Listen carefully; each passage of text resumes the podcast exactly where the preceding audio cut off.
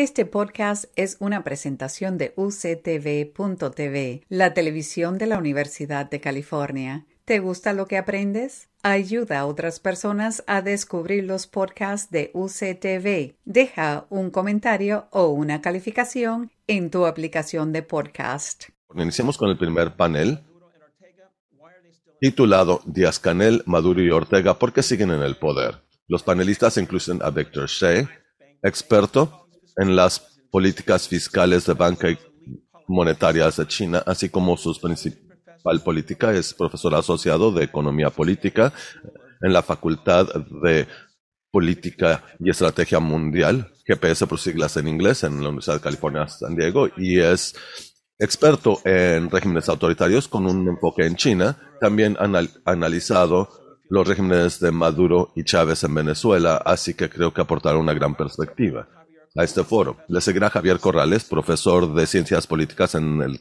Dansburg and Amherst College en Amherst, Massachusetts. Tiene un doctorado de Ciencias Políticas de Harvard. Javier se ha enfocado a democratización, poder presidencial, partidos en el poder, populismo, desarrollo de petróleo y energía y además temas de sexualidad en las Américas. Javier tiene un próximo libro denominado gobiernos autocráticos en ascenso, enfocado en Venezuela con comparativos con Colombia, Ecuador y Nicaragua. Después de Javier, tendremos a William Leo Grande como panelista, quien es profesor de gobierno en American University y especialista en políticas en Latinoamérica y políticas de Estados Unidos ante Latinoamérica. Ha sido asesor de gobierno y del sector privado. Ha redactado cinco libros. Recientemente fue coautor de un libro titulado Back Channel to Cuba, Hidden History of Negotiations Between Washington and Havana, la historia secreta de negociaciones entre Washington y Havana.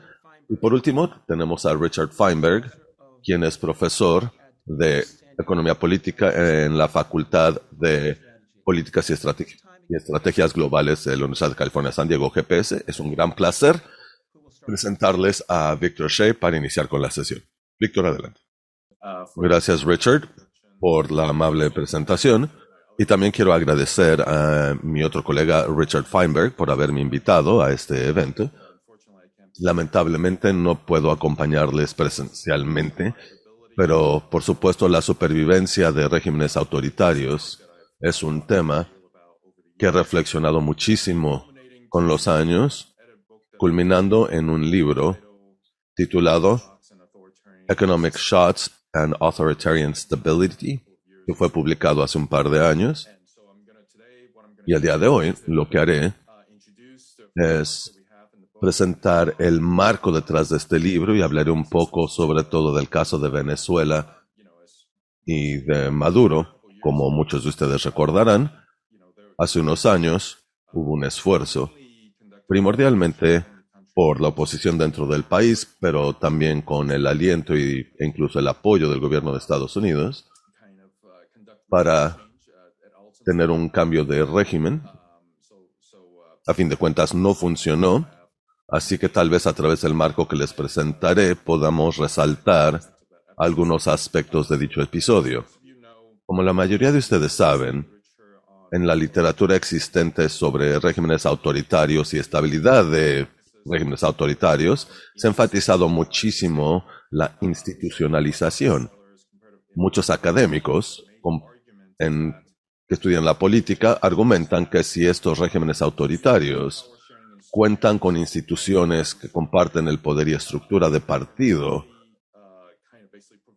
esto básicamente les aporta una expectativa de estabilidad respecto de que se les compensará a futuro. Una estructura de partido también permite a los líderes de esos regímenes a distinguir entre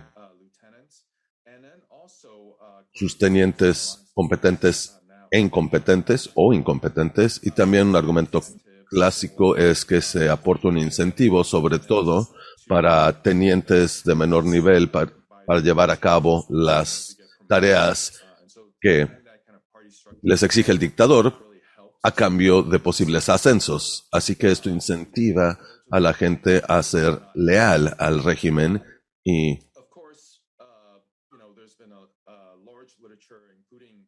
no contradecirlo.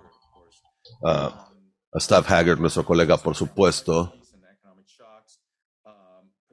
en momentos de crisis económica, cambios económicos, el cálculo de las personas que apoyaban al régimen tiende a cambiar, puesto que la compensación que pueden anticipar tanto hoy como a futuro cambia y posiblemente dejen de apoyar al dictador o incluso apoyar a sus contrincantes pudiera ser un incentivo en momentos de crisis económica. Así que en el libro argumentamos que no es tan sencillo. Si vemos episodios de choque económico en regímenes autoritarios establecidos, en muchos casos potencialmente, y no hicimos un conteo estadístico cuidadoso de qué constituía un régimen institucionalizado y qué porcentaje sobrevivía después de una crisis económica, pero sí puedo compartir que un número sorprendente de ellos han sobrevivido a este tipo de situaciones, incluso después de choques económicos sumamente severos, como fue el caso de Irak después de la Primera Guerra del Golfo. Lisa Blades escribió un capítulo en este libro, obviamente la principal líder en materia de países de Medio Oriente.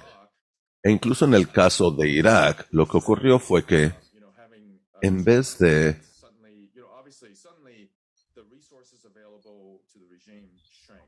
bueno, obviamente los recursos que tenían a su alcance se redujeron enormemente. Irak dependía en su economía enormemente de exportaciones de petróleo y ya no podían exportarlo legítimamente. Obviamente había un mercado negro, pero el volumen de exportaciones de petróleo y el monto recibido a cambio se desplomó, no llegó a cero. Al igual que el caso de Rusia, hoy no se desploma a cero de la noche a la mañana, pero sí se redujo enormemente en el caso de Irak. Y lo que hizo Saddam Hussein es en vez de recortar beneficios a todos sus apoyantes de igual manera, redujo beneficios solamente a algunos de sus apoyadores, por ejemplo la comunidad sunni, así que redujo enormemente esos beneficios, pero para gente dentro de su círculo interno de apoyo, por ejemplo alrededor de la ciudad de Tikrit, siguió aportando beneficios increíbles e incluso aumentó compensaciones para ciertas personas en algunos casos. Y al hacerlo, incluso con los beneficios reducidos pudo permanecer en el poder. Por supuesto, el riesgo de un golpe de Estado también aumentó. Así que básicamente, en función de casos como este y la capacidad de líderes autoritarios a superar estos choques económicos, podemos llegar a un par de conclusiones. Uno es que en la literatura tradicional, básicamente la gente veía resultados de interés como ya sea el status quo, permanece en poder el régimen, o se colapsa o hay un cambio de gobierno, pero descubrimos que hay un resultado intermedio. Por supuesto, cuando hay un gran choque económico, hay menos dinero para repartir y obviamente algo tiene que cambiar, pero lo que pueden hacer con frecuencia estos dictadores es reducir beneficios a ciertos integrantes de las coaliciones que les apoyan, pero para otros integrantes pueden permanecer igual o incluso aumentar los beneficios. Así que básicamente cambia la coalición en el poder. Así que ese es un resultado intermedio y es sorprendente en cierta forma porque Obviamente los dictadores no quieren desperdiciar dinero en pagar dinero para que les apoyen. Obviamente se le paga el mínimo número de personas necesario para poder permanecer en el poder. Entonces, ¿cómo es posible que durante un choque económico deje de pagarle a mucha gente y aún así permanecer en el poder? Sugiere una diversidad de posibilidades y una de ellas es que dentro de una crisis económica tus recursos se reducen, pero los de tus contrincantes u oponentes también se reducen. Así que, si se reduce la coalición, no tiene sentido que se vayan con la oposición porque también recibirían menos de ellos. Otra posibilidad es que la noción de una mínima coalición para permanecer en el poder no es correcta. Muchas cuando los dictadores tienen suficientes recursos, contratan un poquito de más, perdón, así que pueden recortar beneficios y aún así seguir en el poder. No queda totalmente claro cuál de estos supuestos fue el que sucedió en casos como Irak, en el caso de Venezuela, absolutamente no queda claro qué ocurrió. La segunda conclusión a la que llegamos, después de analizar estos casos, y esto es básicamente razonamiento inductivo, definimos tres variables sumamente importantes para determinar si un régimen puede sobrevivir, sobrevivir perdón, tras una crisis económica. La primera variable es la duración y severidad de dicha crisis económica, sobre todo su duración. Obviamente, mientras más gente anticipe que esta crisis económica va a durar mucho tiempo, por ejemplo, sanciones que estarán en vigor durante muchos, muchos años más, mayor incentivo de tratar de dar un golpe de Estado o apoyar a la, la oposición para recibir una mayor compensación económica de ellos. Mientras menor sea la crisis, menos incentivo por obvios motivos. Obviamente la gente dice, hoy las cosas estarán mal, pero mañana cuando se recupere la economía, seguiré recibiendo enormes pagos de este dictador. Así que obviamente eso nos da una lección respecto de las sanciones que vemos hoy. Si el mundo quiere imponer sanciones ante un, a un país, trátese de Irán o Rusia o cualquiera, ese régimen de sanciones debe de estar sumamente institucionalizado y debe de ser creíble que vaya a seguir en vigor a mediano plazo. De lo contrario, es básicamente inútil, porque estos tenientes de los dictadores dirán, ah, si solo va a durar un año o dos, después de ello puedo seguir viajando con mis yates en el Mediterráneo, etc. La segunda variable importante es que es el control de instituciones financieras por parte de esa dictadura. Obviamente, los países que han hecho una mejor labor en este sentido uh, han sido China, que tuvo una crisis económica, pero como dominaban todo el sistema financiero, no resultó problemático para ellos. Tenemos el clásico comparativo entre Malasia e Indonesia, en el caso de Indonesia durante su crisis financiera, el gobierno no tenía mucho control de la industria financiera y a raíz de ello hubo un escape de capital enorme. Y en contraste, como han descrito Slater y otros, en contraste en Malasia, hubo un control financiero eficaz y fue uno de los elementos que aportó a la supervivencia del régimen a la crisis económica en Asia. Y las instituciones políticas también importan, así que la institucionalización perdón, del partido también aporta un incentivo para que permanezcan con el régimen, pase lo que pase.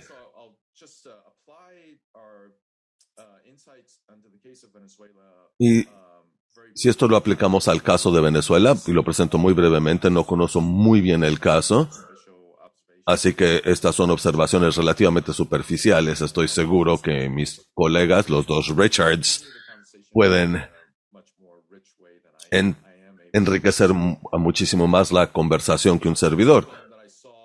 El primer problema que yo vi, problema en el sentido de la incapacidad de la comunidad internacional y de la oposición interna en el país para llevar a cabo un cambio de régimen, la primera debilidad es que no noté muchos vínculos entre la oposición y las Fuerzas Armadas. A fin de cuentas, Maduro permanece en el poder, porque cierto segmento, tal vez un gran segmento de las Fuerzas Armadas, le respalda. Y siempre y cuando la oposición no pueda prometer una compensación importante, un segmento importante de las Fuerzas Armadas, la posibilidad de lograr un cambio de régimen no tendrá mucha probabilidad de éxito.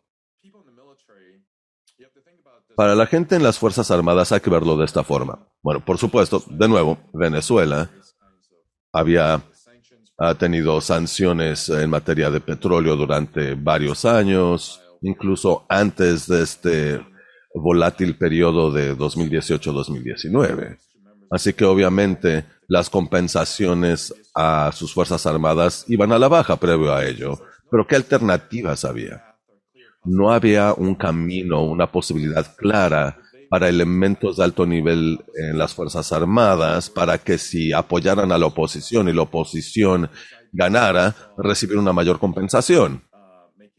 Por lo menos yo no vi ninguna ah, promesa similar a esa. Y en la democracia, obviamente, se genera una mayor incertidumbre en este sentido. No sabe siquiera si el nuevo gobierno crearía este tipo de ese tipo de tribunas para ah, enjuiciar por delitos previos a estos integrantes de las Fuerzas Armadas. Así que esta carencia de incentivos era uno de los problemas. Salvo que la compensación que estuviera ofreciendo el régimen actual fuera tan bajo que cualquier otra cosa fuese mejor. Fue lo que pasó con las Fuerzas Armadas en el oriente de Europa. Luego, en el caso de Alemania, Alemania Occidental les ofreció una pensión a todos. Ah, pensión alemana, me parece. Y eso fue suficiente.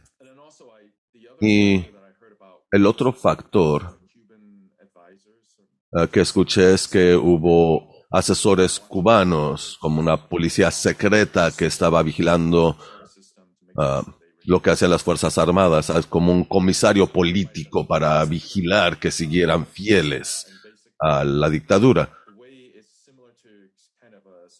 y su similitud con el caso de Saddam Hussein, quien hacía pagos extraordinarios tanto a parientes cercanos y a su policía secreta para que vigilaran a las Fuerzas Armadas.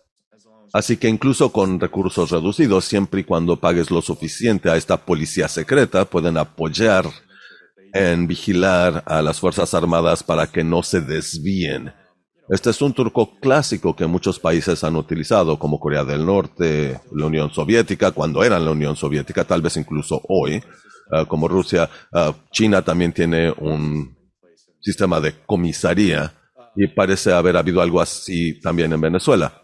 De nuevo, no conozco muy bien el caso, pero creo que un error que cometen algunas personas cuando consideran la supervivencia de un régimen o el potencial de transiciones que se enfocan demasiado a la oposición, posible oposición, sus dimensiones, su ah, voluntad.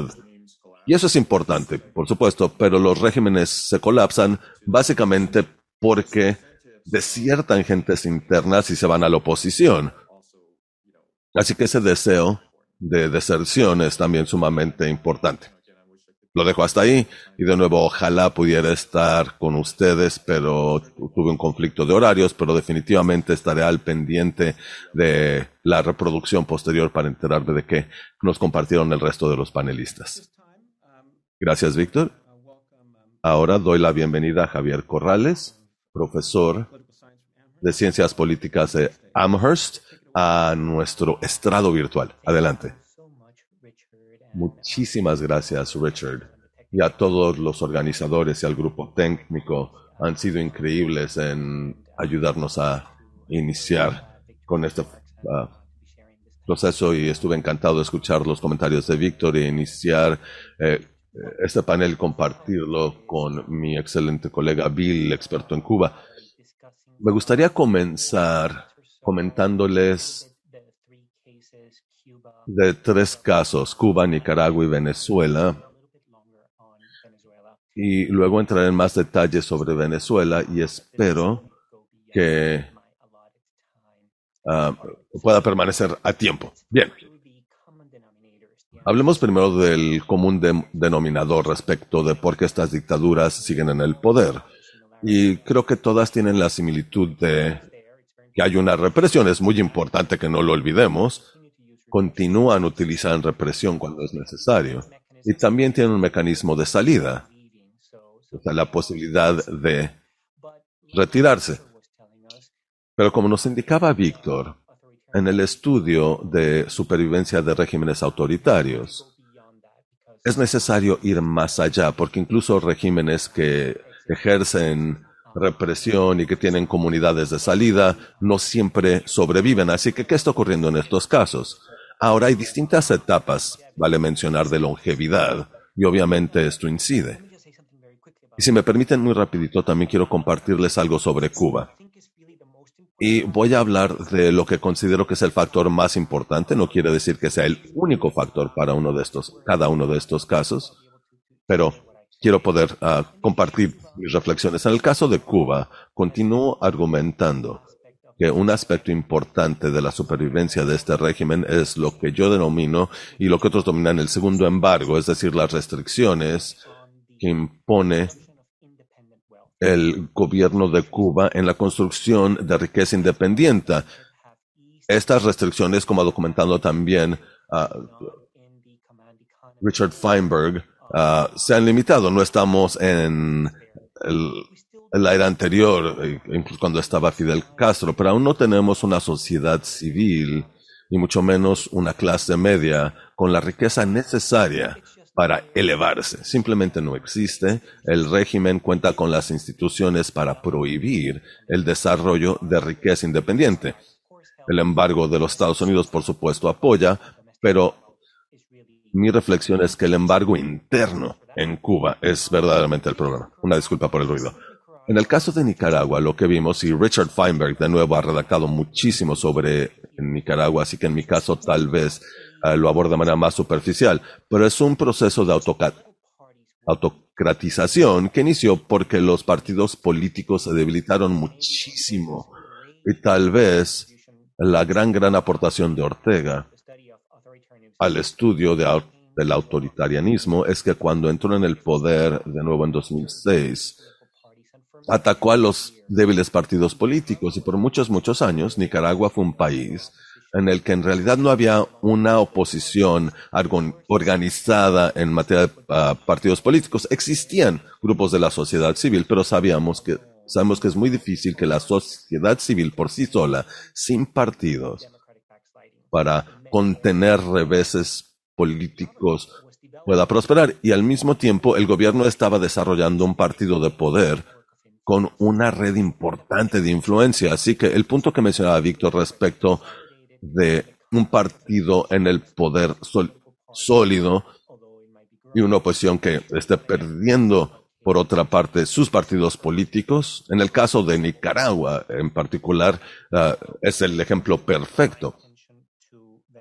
Ahora, hablemos de Venezuela. Como muchos y muchas de ustedes saben, he pasado mucho tiempo reflexionando sobre el caso de Venezuela y hablando del mismo. Comenzaría compartiendo que, que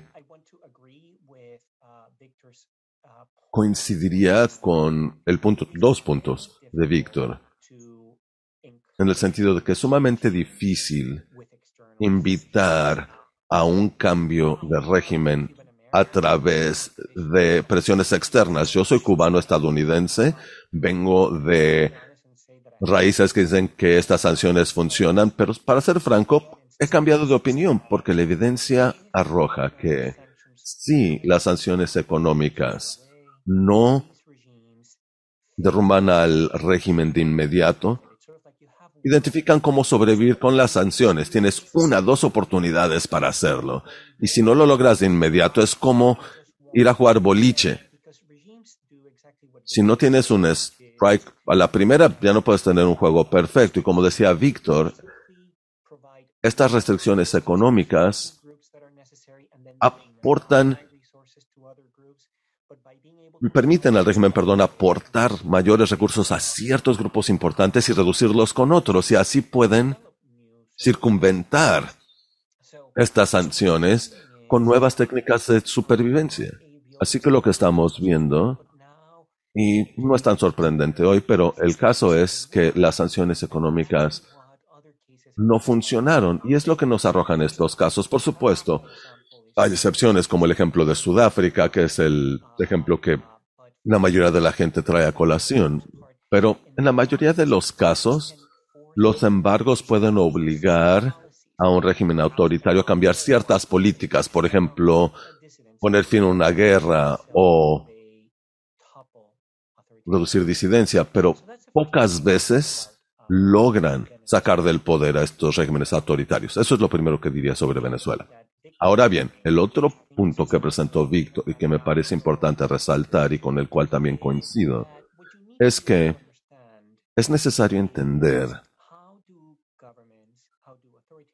cómo los gobiernos, los gobiernos autoritarios, evitan una gran deserción, sobre todo una deserción de las Fuerzas Armadas, y no solo las Fuerzas Armadas, sino grupos importantes, grupos civiles, cuando el régimen enfrenta oposición y tienen que tomar la decisión de reprimir. Todos quienes apoyan al régimen, sobre todo en los altos mandos, tienen que decidir ¿Seguimos apoyando a este presidente o decimos ya basta y nos vamos con la oposición y nos tornamos contra el presidente? Sabemos qué ocurrió en Venezuela durante el periodo de Guaidó de 2019 a 2021 y la gran represión. Esa deserción no ocurrió de manera suficientemente grande institucionalmente hablando. Sí hubo cierta deserción y cierta disensión, pero los aliados clave en los mandos superiores permanecieron ahí. Y en el libro que estoy redactando, y que Richard Kay tuvo la amabilidad de mencionar, y me autopromocionó mencionándolo otra vez, tiene un capítulo respecto de la fusión de función Así lo denomino. Y se los explico un poquito más porque qué es lo que hizo Maduro para evitar mayor deserción. Víctor nos comentaba la estrategia, la caja de herramientas que utilizan ciertos dictadores de esencialmente recompensar a aliados clave con favores económicos especiales cuando las cosas se tornan difíciles. Lo que yo descubrí es que en el caso de Venezuela se volvió más difícil hacerlo porque las sanciones y la depresión económica del país, francamente, eh, eran una locura y no existían suficientes recursos económicos para conservar económicamente felices a sus aliados claves. Así que él hizo una, esta fusión le dijo a las instituciones, Maduro a las instituciones en Venezuela, que les otorgaría nuevas funciones gubernamentales, funciones que uno asociaría con otras instituciones. Fusionaba los poderes de una institución con esas instituciones existentes. Les daré un par de ejemplos. Las Fuerzas Armadas en Venezuela, por ejemplo, seguían el modelo cubano durante el periodo Maduro, en el sentido de que se les daban más funciones económicas. Se estaban convirtiendo en emprenduristas en muchos sentidos, estaban a cargo de la industria petrolera, así que las Fuerzas Armadas se les otorgan funciones empresariales.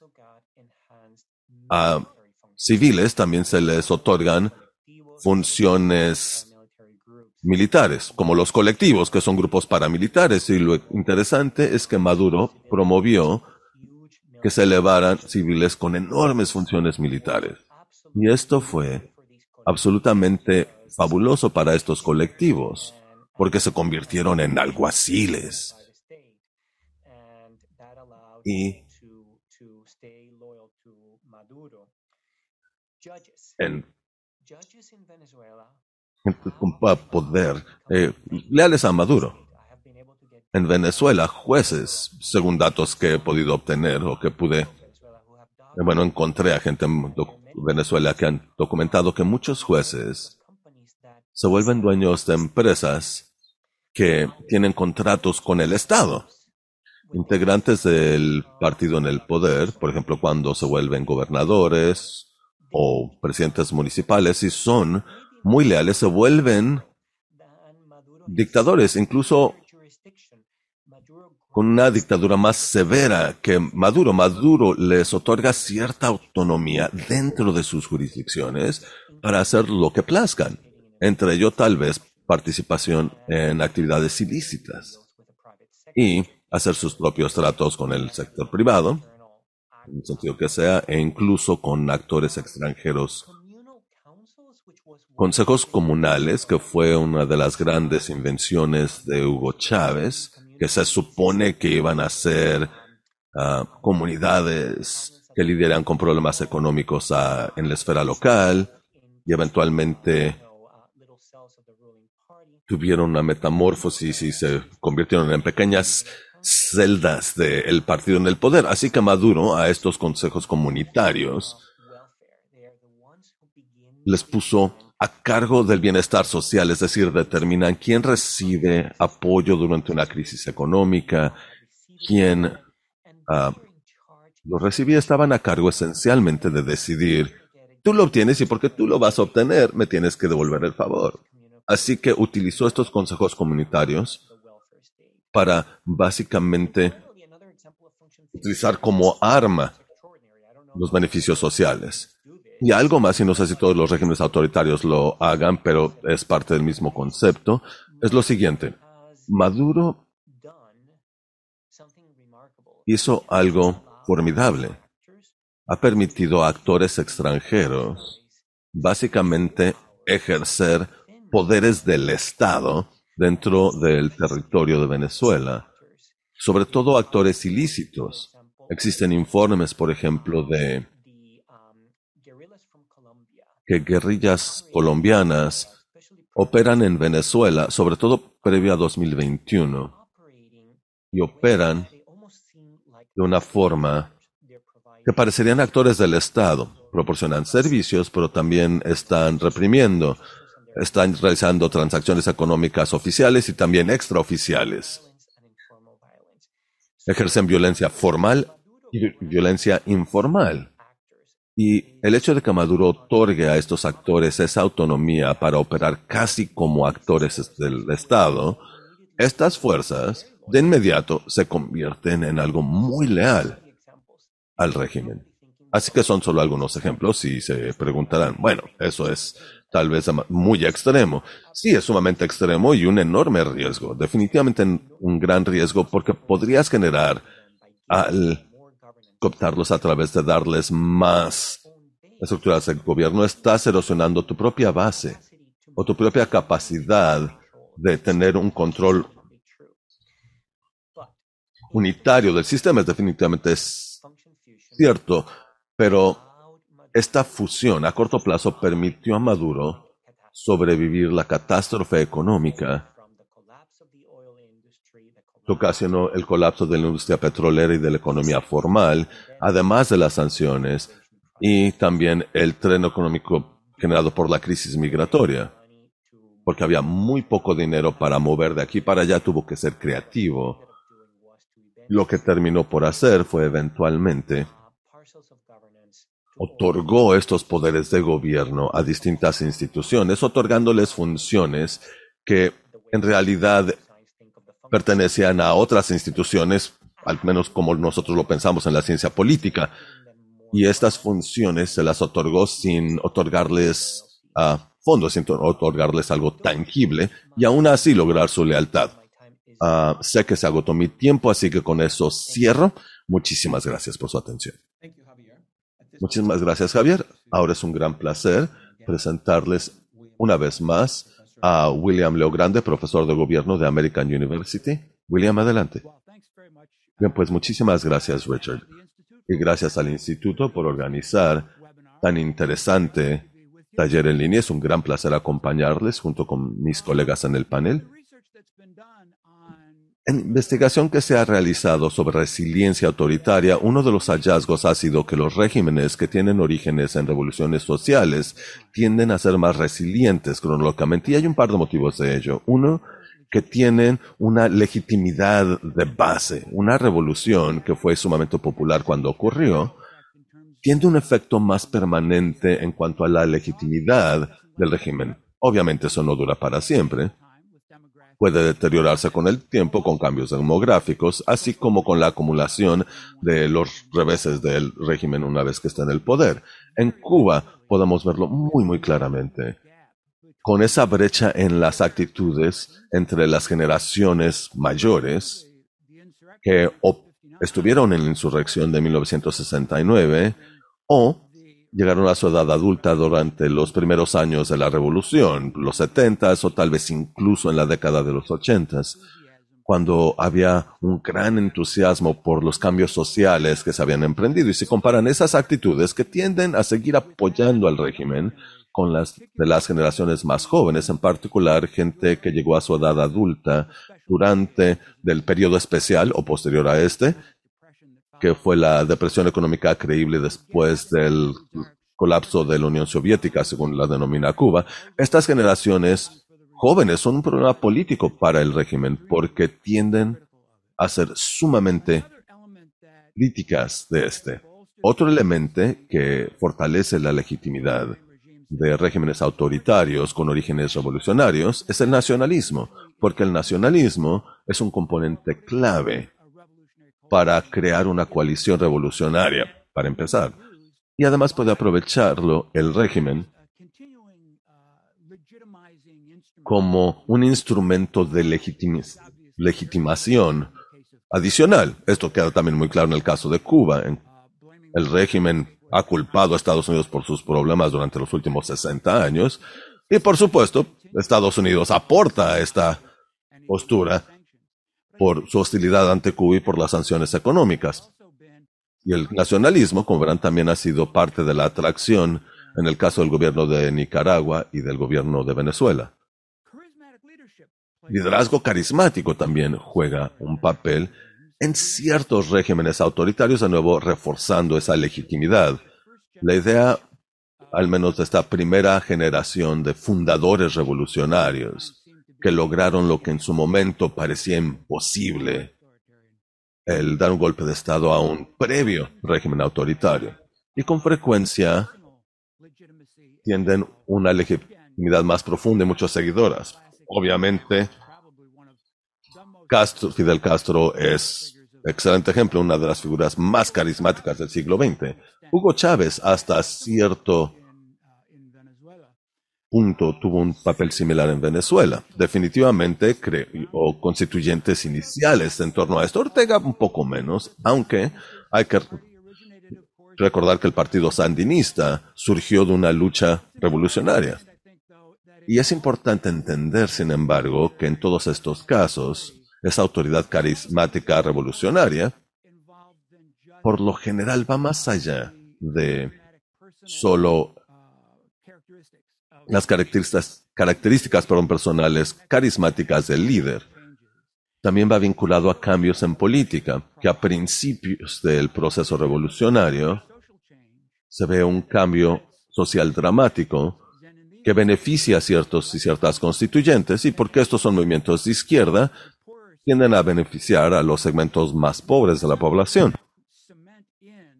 Y esto a su vez cimenta cierto apoyo de las clases obreras a favor de estos regímenes, incluso a futuro, cuando esos regímenes tienen dificultades y ya no están entregando resultados, por decirlo así. Otro motivo, por supuesto, de la resiliencia de todos los regímenes autoritarios, y es algo que tanto Víctor como Javier mencionaron, es la cuestión de quién se beneficia. Hay quienes se benefician del status quo. En el caso de Cuba, por supuesto, así fue. Y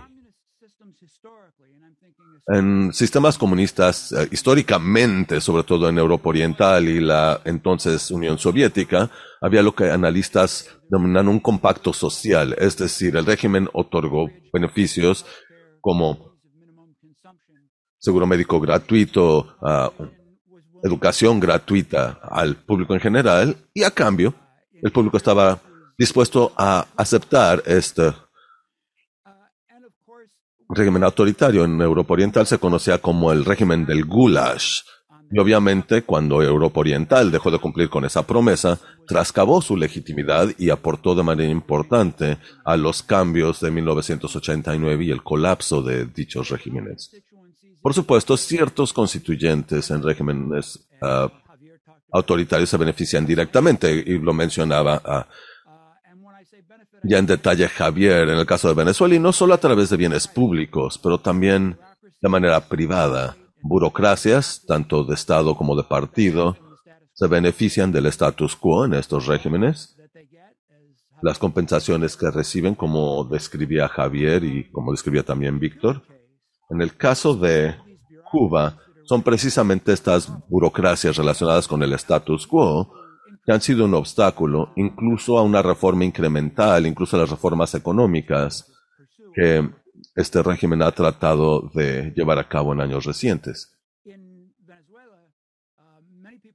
En Venezuela la gente se pregunta por qué las Fuerzas Armadas no derrocaron a Maduro cuando la economía entró en un caos, una hiperinflación, y Javier ya nos mencionó la respuesta. Las Fuerzas Armadas estaban beneficiando económicamente.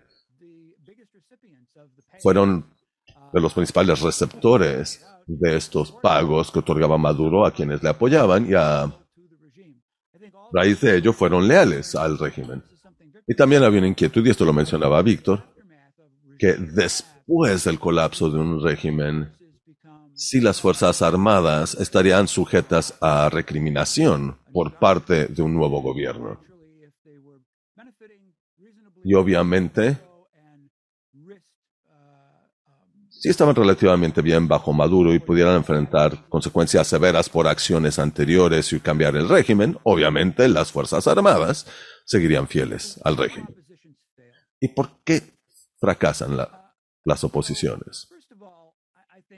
Antes que nada, y de nuevo, la gente ya lo ha mencionado, Javier en particular, nos compartía la exportación de la oposición, el hecho de que es más fácil en muchos de estos casos decidir salida sobre voz. Y esta es una formulación que ha sido particularmente cierta en el caso de Cuba, en el que hemos visto ola tras ola de migración a gran escala de la isla a los Estados Unidos. También fue cierto en el caso de Venezuela. Todos los países aledaños que han recibido a sus refugiados se los pueden corroborar. Y lo hemos visto también en el caso de Nicaragua. El segundo motivo por el cual movimientos de oposición han tenido problemas en generar sinergia es de nuevo el tema del nacionalismo. Estos regímenes autoritarios al apelar al nacionalismo, uh, denominan como vendepatrias a la oposición, a traidores. Eso fue claro en el caso de Cuba, en que cualquier oposición se considera como traidores y como apoyadores del imperialismo estadounidense. o anexionistas, aquellos que querían ah, que Cuba se anexara a los Estados Unidos, Cuba perdiera su independencia como país. Y de nuevo, esa es una de las debilidades en la oposición, que de manera irónica y no intencionada se refuerza por el hecho de que Estados Unidos invierte 20 millones de dólares al año para canalizar fondos a la oposición. Y desde el punto de vista del régimen, obviamente les convierte en actores pagados del enemigo de Cuba. Vemos apelaciones nacionalistas tanto en los casos de Venezuela como de Nicaragua, por supuesto, y esfuerzos de etiquetar a la oposición como vendepatrias que quieren un dominio estadounidense.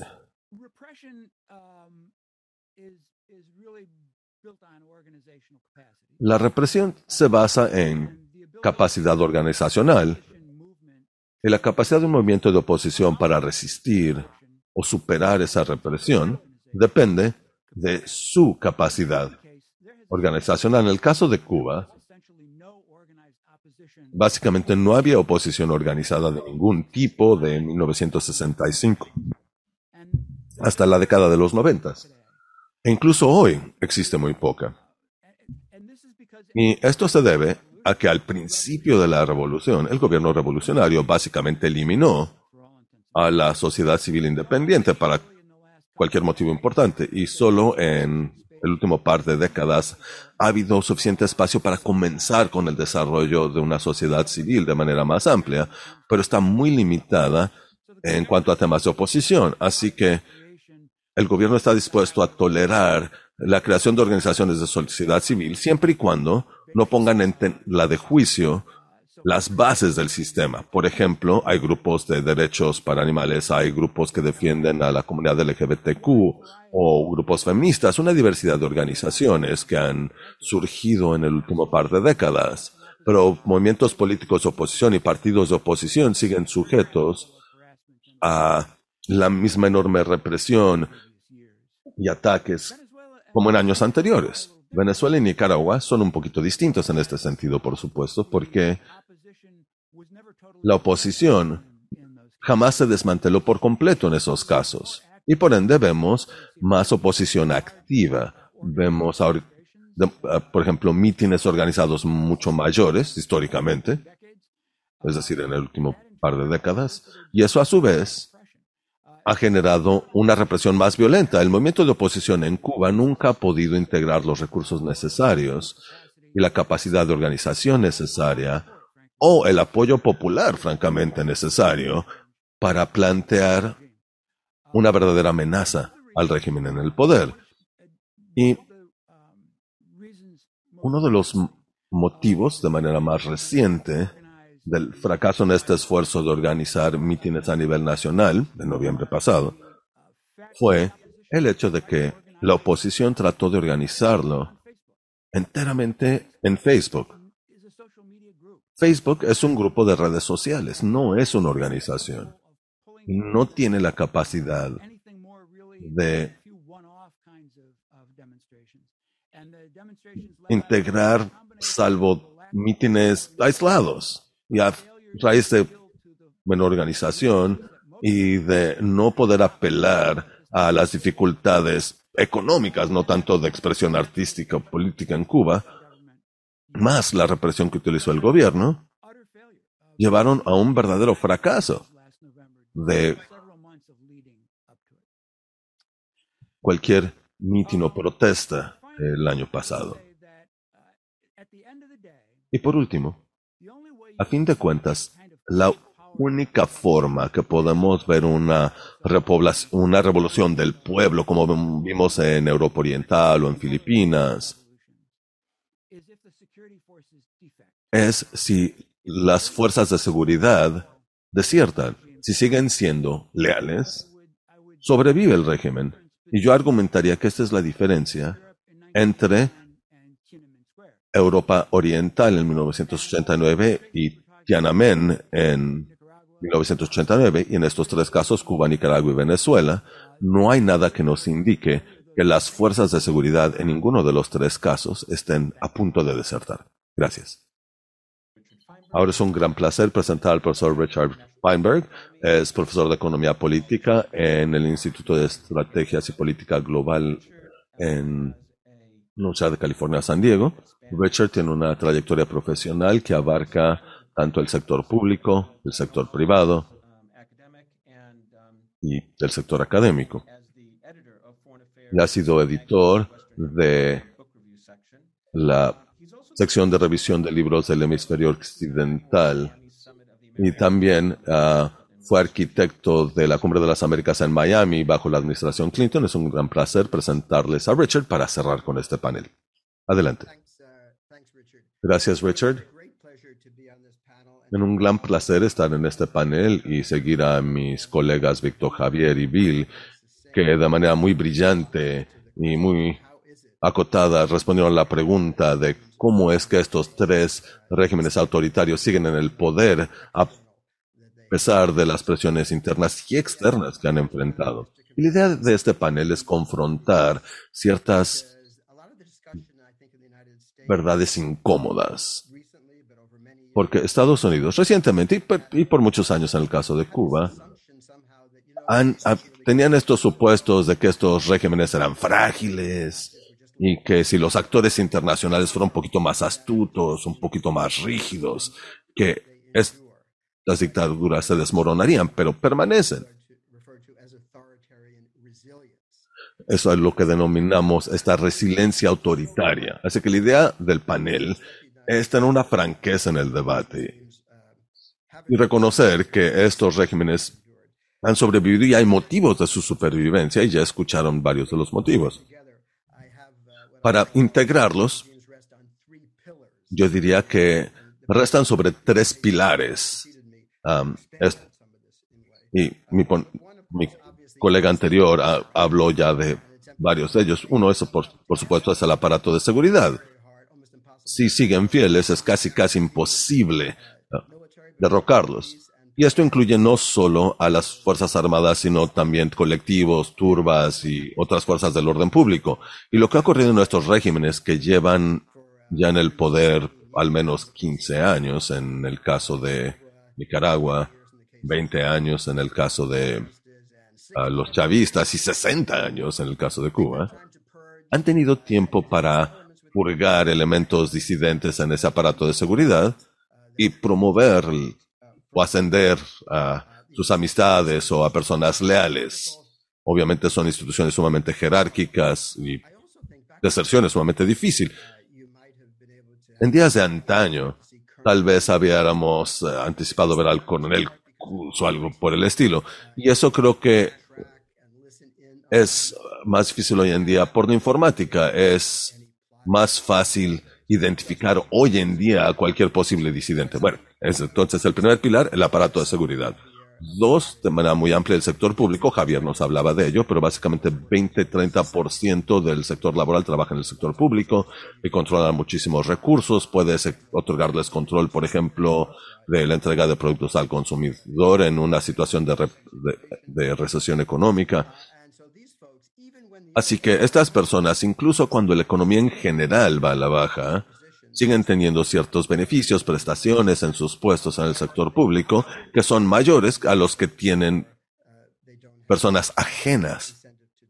Y por ende no tienen un incentivo a desertar, así que este enorme sector público, y si hay elecciones de distintas variedades, comenzas con 20-30% del voto, más sus familias, de la gente que trabaja en este sector público. Y tercero, por supuesto, es un partido político, y eso se mencionó pero no tanto como habrían anticipado, ya que nuestros oradores fueran científicos políticos, pero el Partido Político Comunista de Cuba no tiene la fortaleza y el impacto ideológico que solía tener en años anteriores, pero sigue ahí.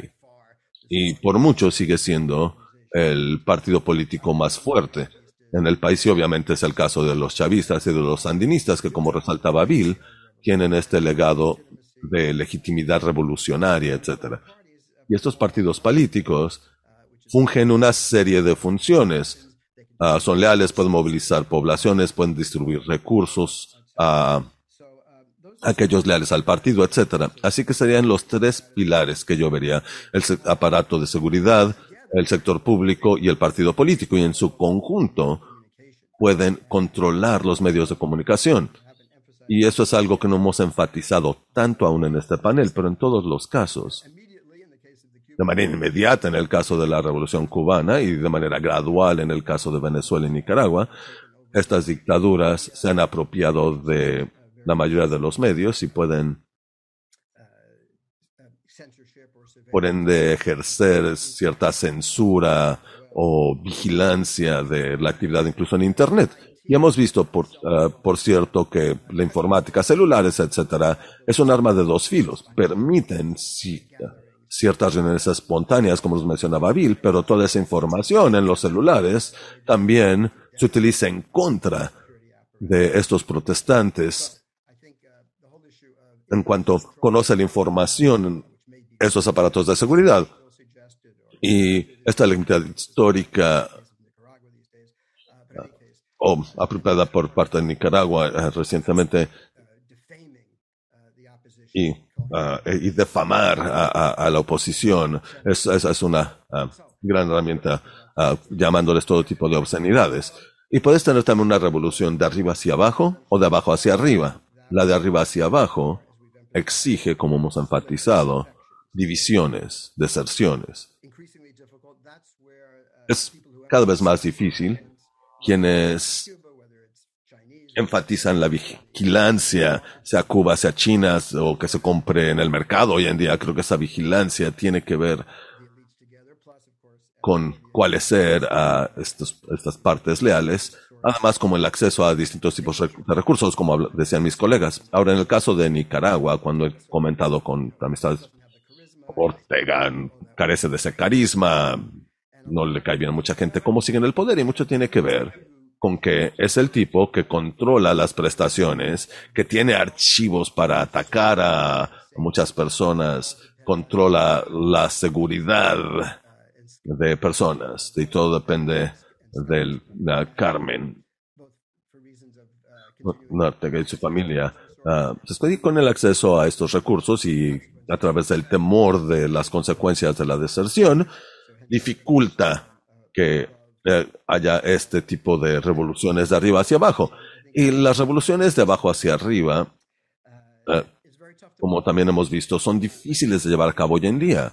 Debemos reconocer que el aparato de Estado y el aparato de seguridad hoy son más sofisticados que en los 60 y 70, tienen más equipo, mejor capacitación, eh, por ejemplo, para control de multitudes y mucha mayor capacidad informática. Así que la idea de que el pueblo se levante y que pueda irrumpir en este élite en el poder es más difícil de lograr. Y hay que reconocer además que estos gobiernos, por lo general, salvo por algunas excepciones, no han llevado a cabo atrocidades masivas, han podido modular su ejercicio de, de, violencia. Solo lo suficiente para evitar que la oposición controle las calles o que supera al gobierno, pero por lo general no han asesinado a un gran número de oponentes políticos líderes que pudieran generar ese revés contra el gobierno. Y por último, en los tres casos, vemos a la oposición dividida entre los radicales, digamos que necesitamos un cambio hoy o nada, y los más moderados que están dispuestos a negociar y tal vez aceptar algo menor que a una democratización plena. Y esas divisiones obviamente debilitan a la oposición. Ha sido algo crítico en el caso de tanto Venezuela como el de Nicaragua. Si la oposición en Nicaragua se hubiera organizado mejor y de manera más inteligente en 2006, 2007, por ejemplo, podrían haber ganado esa elección, esas elecciones y el periodo de Ortega tal vez habría llegado a su fin. Pero, a fin de cuentas, trátese de una revolución de arriba hacia abajo, que el régimen en sí se desmoronó de abajo hacia arriba. En el caso de estos tres países, ninguno de los dos casos han demostrado ser tácticas factibles. Y hablamos un poquito también del fracaso de las presiones externas. Bill habló de algunos de sus motivos. Yo agregaría un par de otros. Y también la sorpresa de que estos gobiernos no se hayan desplomado a pesar de reveses económicos muchos más profundos que lo que ocurrió en Europa y que llevó al colapso de esos regímenes. Entonces, ¿cómo es que han sobrevivido a pesar de recesiones o depresiones económicas prolongadas? Y ya escuchamos algunos de estos motivos de mis colegas, pero yo enfatizaría que si tienes poco, pero tienes un poquito más que el que sigue, y tienes ese poquito más porque eres parte de ese aparato de gobierno, del sector público, del aparato de seguridad del gobierno en el poder, sigues estando un poquito mejor y no vas a poner en riesgo esa diferenciación. Por último, eh, se mencionaba el tema de liderazgo y eso es sumamente importante, creo que más importante de lo que hemos reconocido a la fecha. En el caso de Fidel Castro y de Hugo Chávez, verdaderamente tenemos ejemplos extraordinarios de líderes carismáticos. Tal vez no nos caigan muy bien, pero hay que reconocer, sin embargo, que ambos, tanto en cuanto a estrategia y tácticas y personalidad, son peculiarmente poderosas personalidades con un gran, con un gran carisma. Ortega, no al mismo grado, pero ha tenido suficiente carisma. Y yo lo vería como en el caso de Stalin, es el hombre de partido, que estaba a cargo del secretariado y que tenía todos los archivos y que trabajó en política día y noche cuando sus, su oposición volvió al sector privado o emigró, etc. Entonces fue el único que quedó de pie y eso fue suficiente para mantener el control. Por último, bien tenemos estos tres pilares y la incapacidad de ejercer una revolución de arriba hacia abajo, viceversa, el carisma, la carencia de presiones externas. Pero por último tenemos también el entorno internacional, tal vez tenga algo que ver. estamos en un periodo y tendremos todo un panel que hablará, hablar precisamente de asistencia internacional, pero en cuanto a la corriente ideológica en general en años anteriores, pensamos que la democracia era inevitable en el hemisferio occidental y que se arraigaría. Y hoy ah, ya no es necesariamente el caso. Vemos el resurgimiento de este liberalismo y cada vez mayores críticas a la democracia representativa y esto ha creado un entorno internacional más fértil y tal vez explique al menos en parte lo que hoy estamos observando como ah, regímenes autoritarios resilientes en nuestro hemisferio. Muchas gracias. Gracias, Richard, y agradezco a todos nuestros panelistas. Entremos a las preguntas. Me gustaría iniciar con el tema de comunicaciones, que fue un punto que trajo a colación William, así como Richard. La eficacia de herramientas informáticas para vigilancia. Como señalaba William, la oposición ha utilizado Facebook para tratar de organizarse, pero como mencionaba Richard, las comunicaciones, sobre todo en esta era digital, son un arma de dos filos, así que pediría a cada uno de ustedes comentarnos el caso de estos tres países, Venezuela, Cuba, Nicaragua, cómo estas herramientas de vigilancia pueden aprovecharse para reprimir a la oposición y los retos que enfrenta la oposición para organizarse en este tipo de entornos, sobre todo con nuevas herramientas como Pegasus que están utilizando con más frecuencia los gobiernos, entre ellos gobiernos autoritarios. ¿Quién quiere iniciar?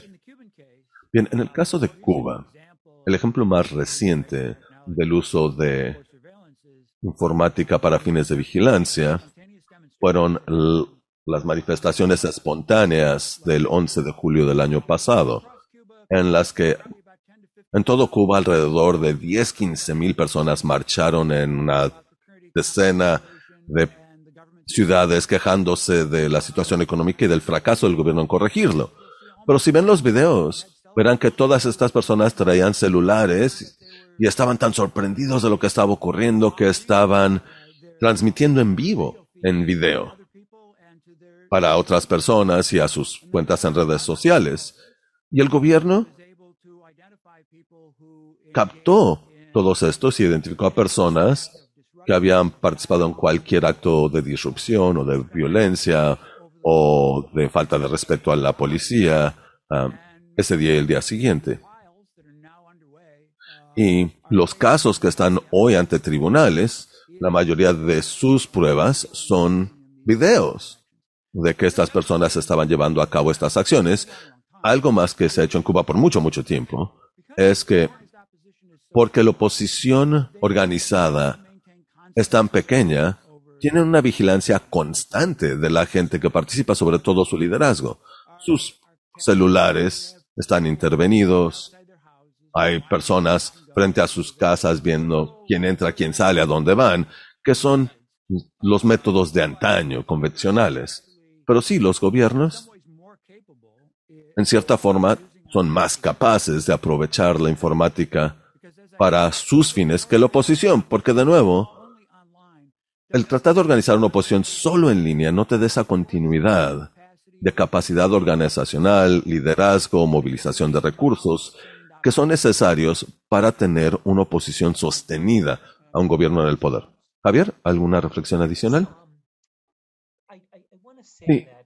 Eh, comentaría que hay que ser un poquito precavidos en cuanto a no resaltar demasiado el rol de, de estos medios de información. Coincido que la informática se utiliza. En el caso de Cuba, como mencionaba Bill,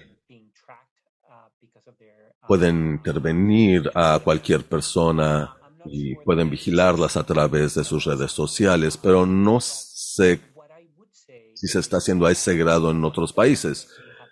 Lo que sí diría es que lo que han hecho los gobiernos es utilizar las redes sociales para vigilar a ciertos grupos pero sobre todo dentro del partido en el poder y dentro de las Fuerzas Armadas. Y ahí es donde se pueden meter en problemas. Y Richard lo mencionaba en mayor detalle, es por eso que no vemos esta incidencia de golpes de Estado. Vemos uh, manifestaciones en Cuba, en Venezuela, en Nicaragua. Y en muchas formas el gobierno los reprime por otros medios, pero estas redes sociales las aprovechan dentro del partido en el poder y dentro de las Fuerzas Armadas, porque ahí sí logra su labor. Logra esa labor de proteger de un golpe de Estado al partido en el poder. Ahora, me parece que el aumento en manifestaciones, este tipo de manifestaciones que surgen del pueblo, de abajo hacia arriba, también pueden ser un arma de doble filo. La oposición, al volverse más vocal, siempre otorga más excusas al gobierno para reprimir y para acusarles de ser uh, terroristas y de ser recalcitrantes. Y nos gusta romantizarlo, pero es algo que es tan extremo que si no logran esa deserción o derrocar ese gobierno de inmediato, terminan por fortalecerlo. Y creo que ese es el problema. Sí, a los manifestantes los vigilan a través de informática, pero básicamente es un juego convencional de tú vas a ser malo conmigo, yo voy a ser más malo contigo. Y eso es básicamente lo que vimos. Richard, ¿algo que agregar? Por supuesto, coincido con lo que ya han mencionado. Así que creo que estamos viendo una mezcla de esos métodos convencionales de vigilancia y luego el uso de informática. Y lo que siguen haciendo estos partidos políticos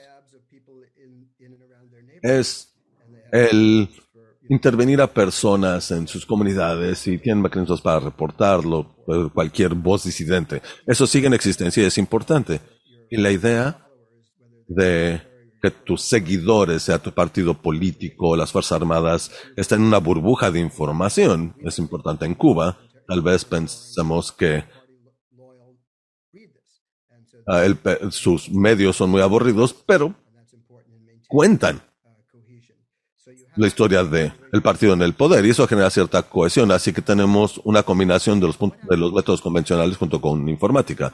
Mi último punto es que ocurrió con la contrainteligencia. En los días de antaños, la CIA o algún otro organismo de inteligencia, imaginaríamos, podría aprovechar estas herramientas para generar fisuras en esa élite en el poder.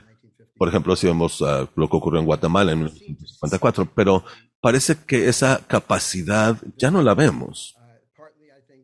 Al menos ya no es visible en estos tres gobiernos de los que estamos hablando. Han expulsado a personas que consideran tienen lazos con organismos de inteligencia de poderes extranjeros. Y Estados Unidos no sé si uh, está prestando tampoco la misma atención que solía prestar a estos regímenes y lo que eh, anticiparíamos ver, por ejemplo, un golpe de Estado por parte de algún teniente impulsado por fuerzas del exterior a través de técnicas de inteligencia o de informática, parece ya no ser parte de la ecuación. Gracias, Richard. Bien, pasemos al tema de la oposición. Cada uno de ustedes um, han hablado de ella y también resaltaron las dificultades que tiene la oposición en derrocar a algunos de estos regímenes um, autoritarios.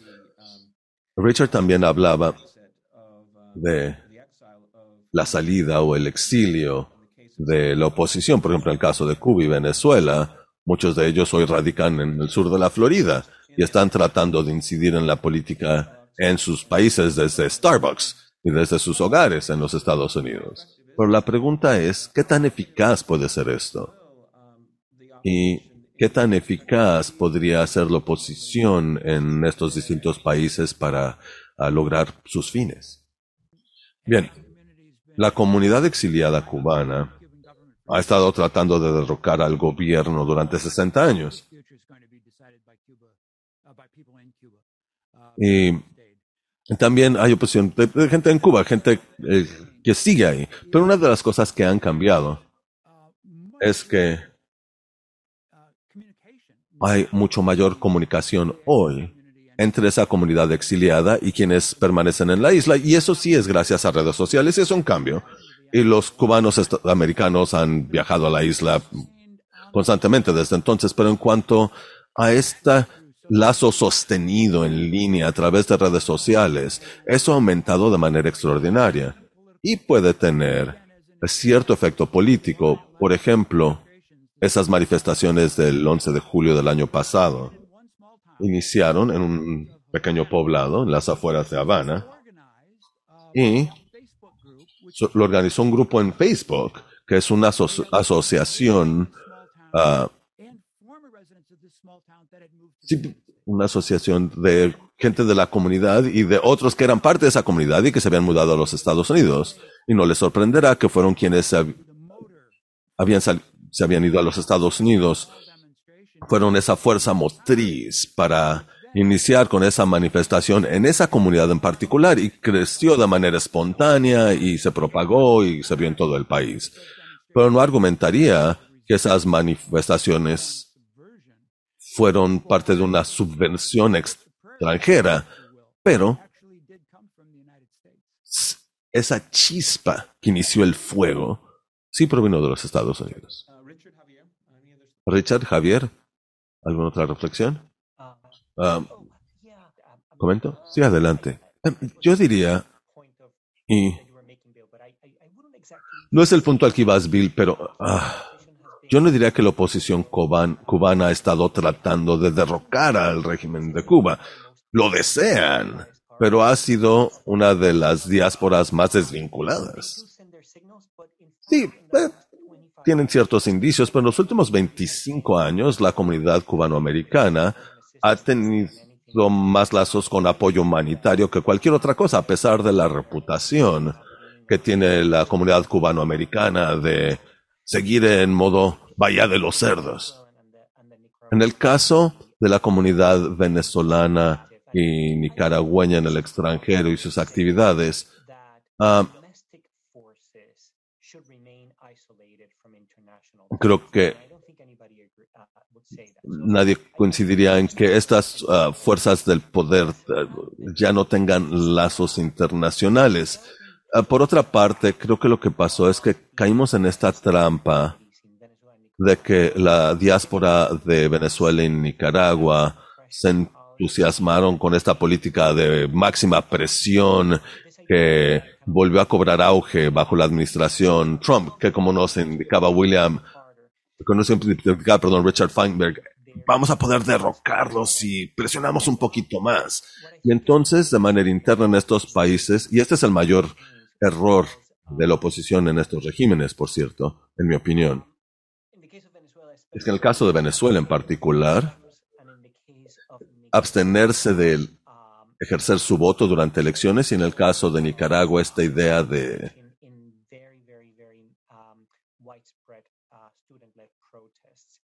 tener estas manifestaciones muy, muy amplias lideradas por el cuerpo estudiantil. Y ese ha sido el gran problema que o nos enfocamos a manifestaciones o nos enfocamos a abstinencia del voto, pero no lo suficiente en lo que Bill Grande resaltaba, que es crear una organización interna que piense de manera estratégica en cómo aprovechar las brechas institucionales en el régimen para tratar de volverse más prominentes. Sé que es una respuesta demasiado larga a la pregunta, Richard, así que lo dejo hasta ahí. Richard, ¿algo más que agregar? Un par de puntos. Creo que uno de los problemas ah, que han tenido en la oposición, sobre todo en Nicaragua, ha sido una dependencia excesiva de los Estados Unidos, pensando que de alguna forma se fortalecería su poder a través de presiones estadounidenses o diplomacia estadounidense. Creo que, por ejemplo, cuando ah, arrestaron a mucha gente de la oposición, cuando Ortega les arrestó, esto habrá sido hace nueve meses. Mucha gente se sorprendió. ¿Cómo puede permitir la Embajada de Estados Unidos que esto le pase a sus amigos? Como si ese vínculo con ese Estados Unidos fuera una red de seguridad, que resultó ser una exageración. Del poder e influencia de los Estados Unidos en este tipo de circunstancias. Bien, gracias Richard. Tenemos varias preguntas del público, atendamos algunas de ellas. Tim nos pregunta, ¿estos tres pilares no se fusionan con una central eventualmente?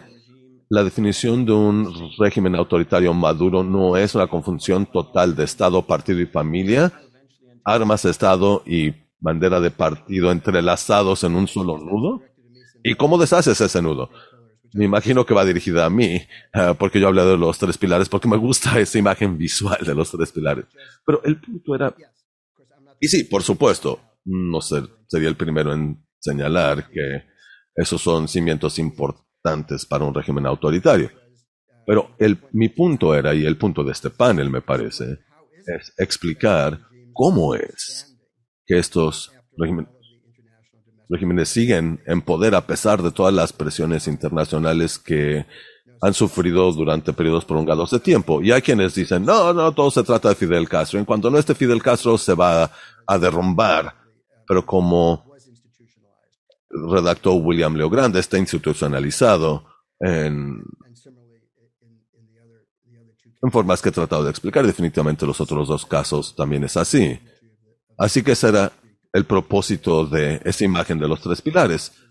Y, y no solo es una vez, porque la gente dirá, bueno, Cuba es básicamente una dictadura militar. Bueno, eso falla en que no entiende la fortaleza de los pilares sobre los que está montada esta dictadura. No solo son cinco generales que están ejerciendo esta dictadura. Así que hay que... Lo, lo aportaba para hablar de, de que es más que eso, son tres pilares, pero obviamente están todos unidos, entrelazados. Bien, Bill, Javier, ¿algo que quieran agregar? No tengo nada que aportar, creo que Richard lo cubrió muy bien. Oigan, pasemos entonces a la siguiente pregunta. Víctor Hugo nos indica, se menciona el liderazgo carismático como una de las uh, características de los líderes autoritarios hoy.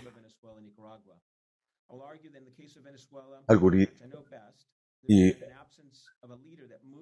en el caso de Venezuela, que es el que mejor conozco, argumentaría que hay una un líder que mueva la conciencia del pueblo venezolano en todos los niveles sociales y esto define una visión del país y verdaderamente amenaza a los cimientos del chavismo.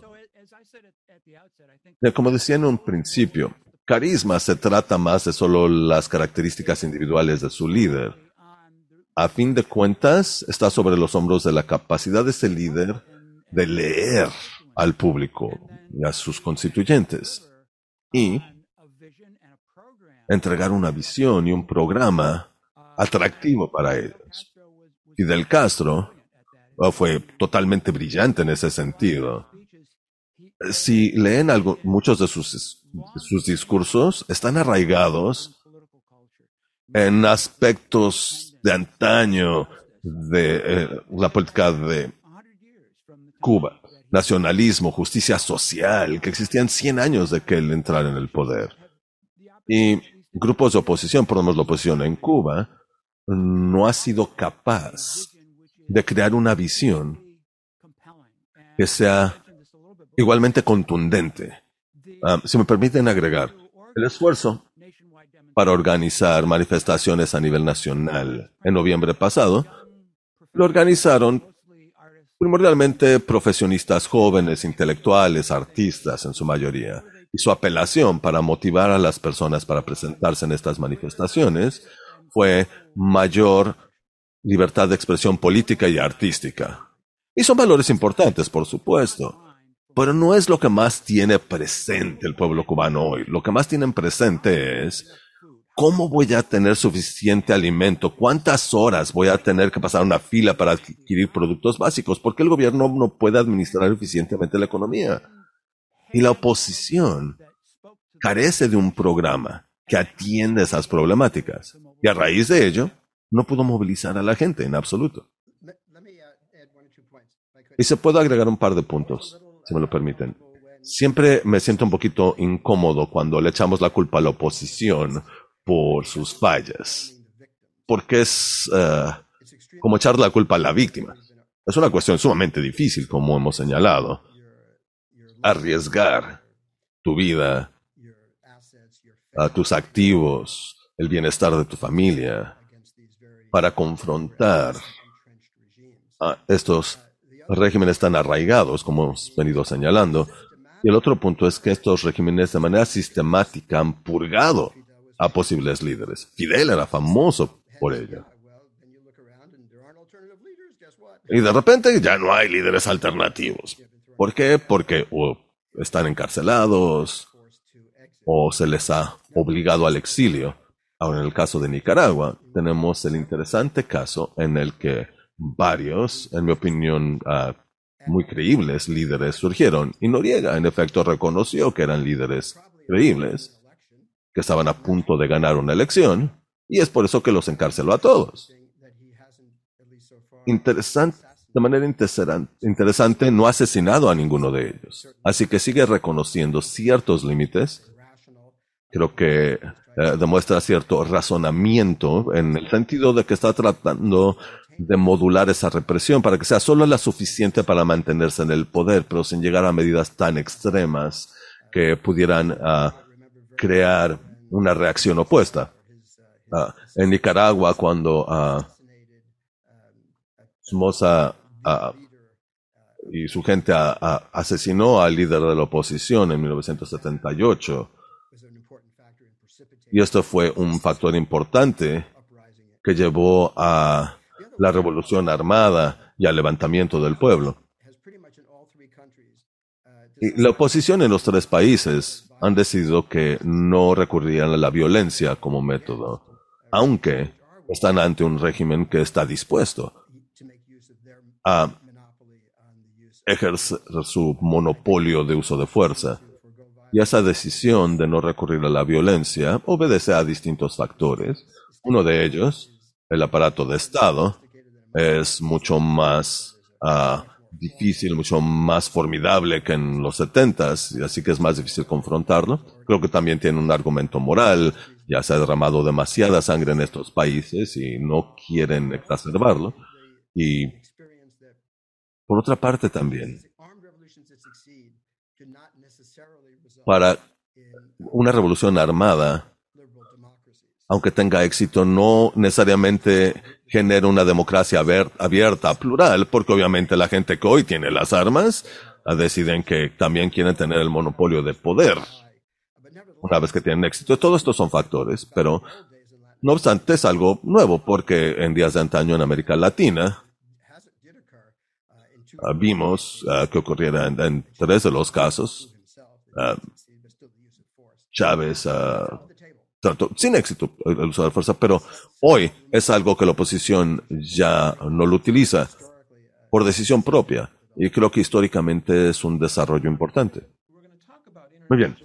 Vamos a hablar de apoyo internacional en otro panel el día de mañana, pero ya que el tema de esta sesión es cómo permanecen en el poder es estas dictaduras. Me gustaría hablar recientemente de la influencia de China, Rusia, en el caso de Venezuela, Irán, en cuanto al fortalecer a otros regímenes autoritarios.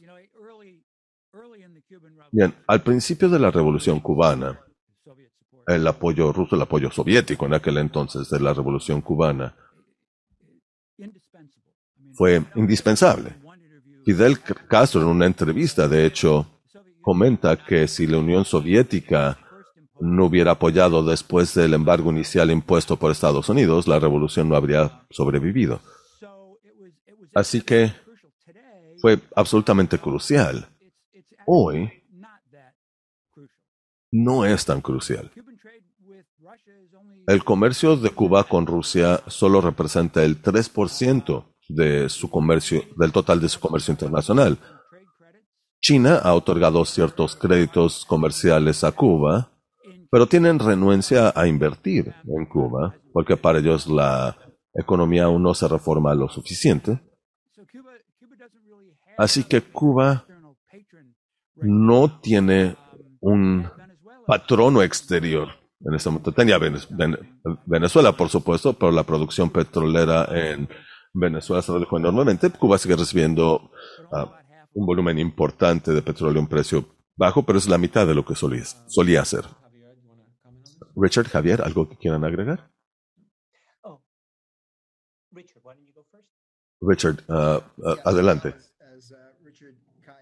Bien, como uh, notaba a Richard Kai, vamos a tener todo otro panel sobre el tema, pero mi opinión es muy similar a lo que sugería Bill Leogrand, que uno no puede sobreestimar la importancia de esa, de esa asistencia externa.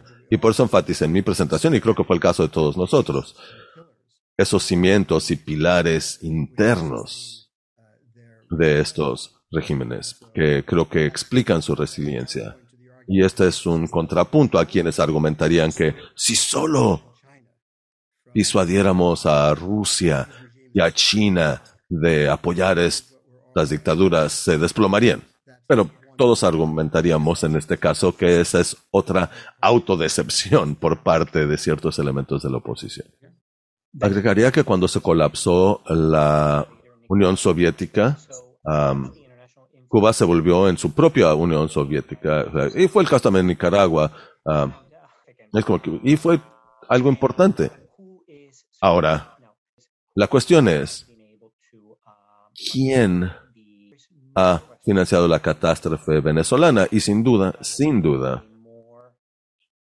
no ha habido un gobierno más neoliberal que el de Venezuela en cuanto a otorgar autonomía a entes extranjeros que operan dentro de su industria petrolera y otras industrias en Venezuela, al grado que han transferido activos a actores chinos, turcos y otros ilícitos. Y esto es algo inédito. Tal vez la mayor ironía de nuestros tiempos es que estos tres países, o estos tres regímenes que quieren fortalecerles como el estandarte del antiimperialismo, están utilizando las formas más arcaicas de intervención imperialista dentro de sus mismos países. Y es algo que debemos aceptar. Estas dictaduras siguen en el poder en parte porque lograron que superpoderes les apoyaran de una forma que pocos países tienen la fortuna de tener y a pesar del colapso de la Unión Soviética y de los problemas que tiene hoy Rusia y que China no esté aportando al mismo grado, estos países han cedido muy, muchísimo a estos entes extranjeros para seguir contando con su apoyo. Y agregaría algo al caso de Nicaragua, porque estamos generalizando entre los tres, lo cual es fascinante, pero a fin de cuentas cada caso tiene sus propias características peculiares. Y en el caso de Nicaragua, durante un número de años, Venezuela aportaba un subsidio importantísimo relativo a las dimensiones económicas del país. Y yo me preguntaba si cuando ya no hubiera ese mismo apoyo de Venezuela, si se colapsaría ah, el régimen en Nicaragua. Obviamente no ocurrió, hubo más descontento y esto detonó ah, el levantamiento de 2018 y por un aumento en las tarifas eléctricas a la población. Pero el gobierno, a fin de cuentas, puede alterar su mezcla de instrumentos, descubrimos. Puede, por ejemplo,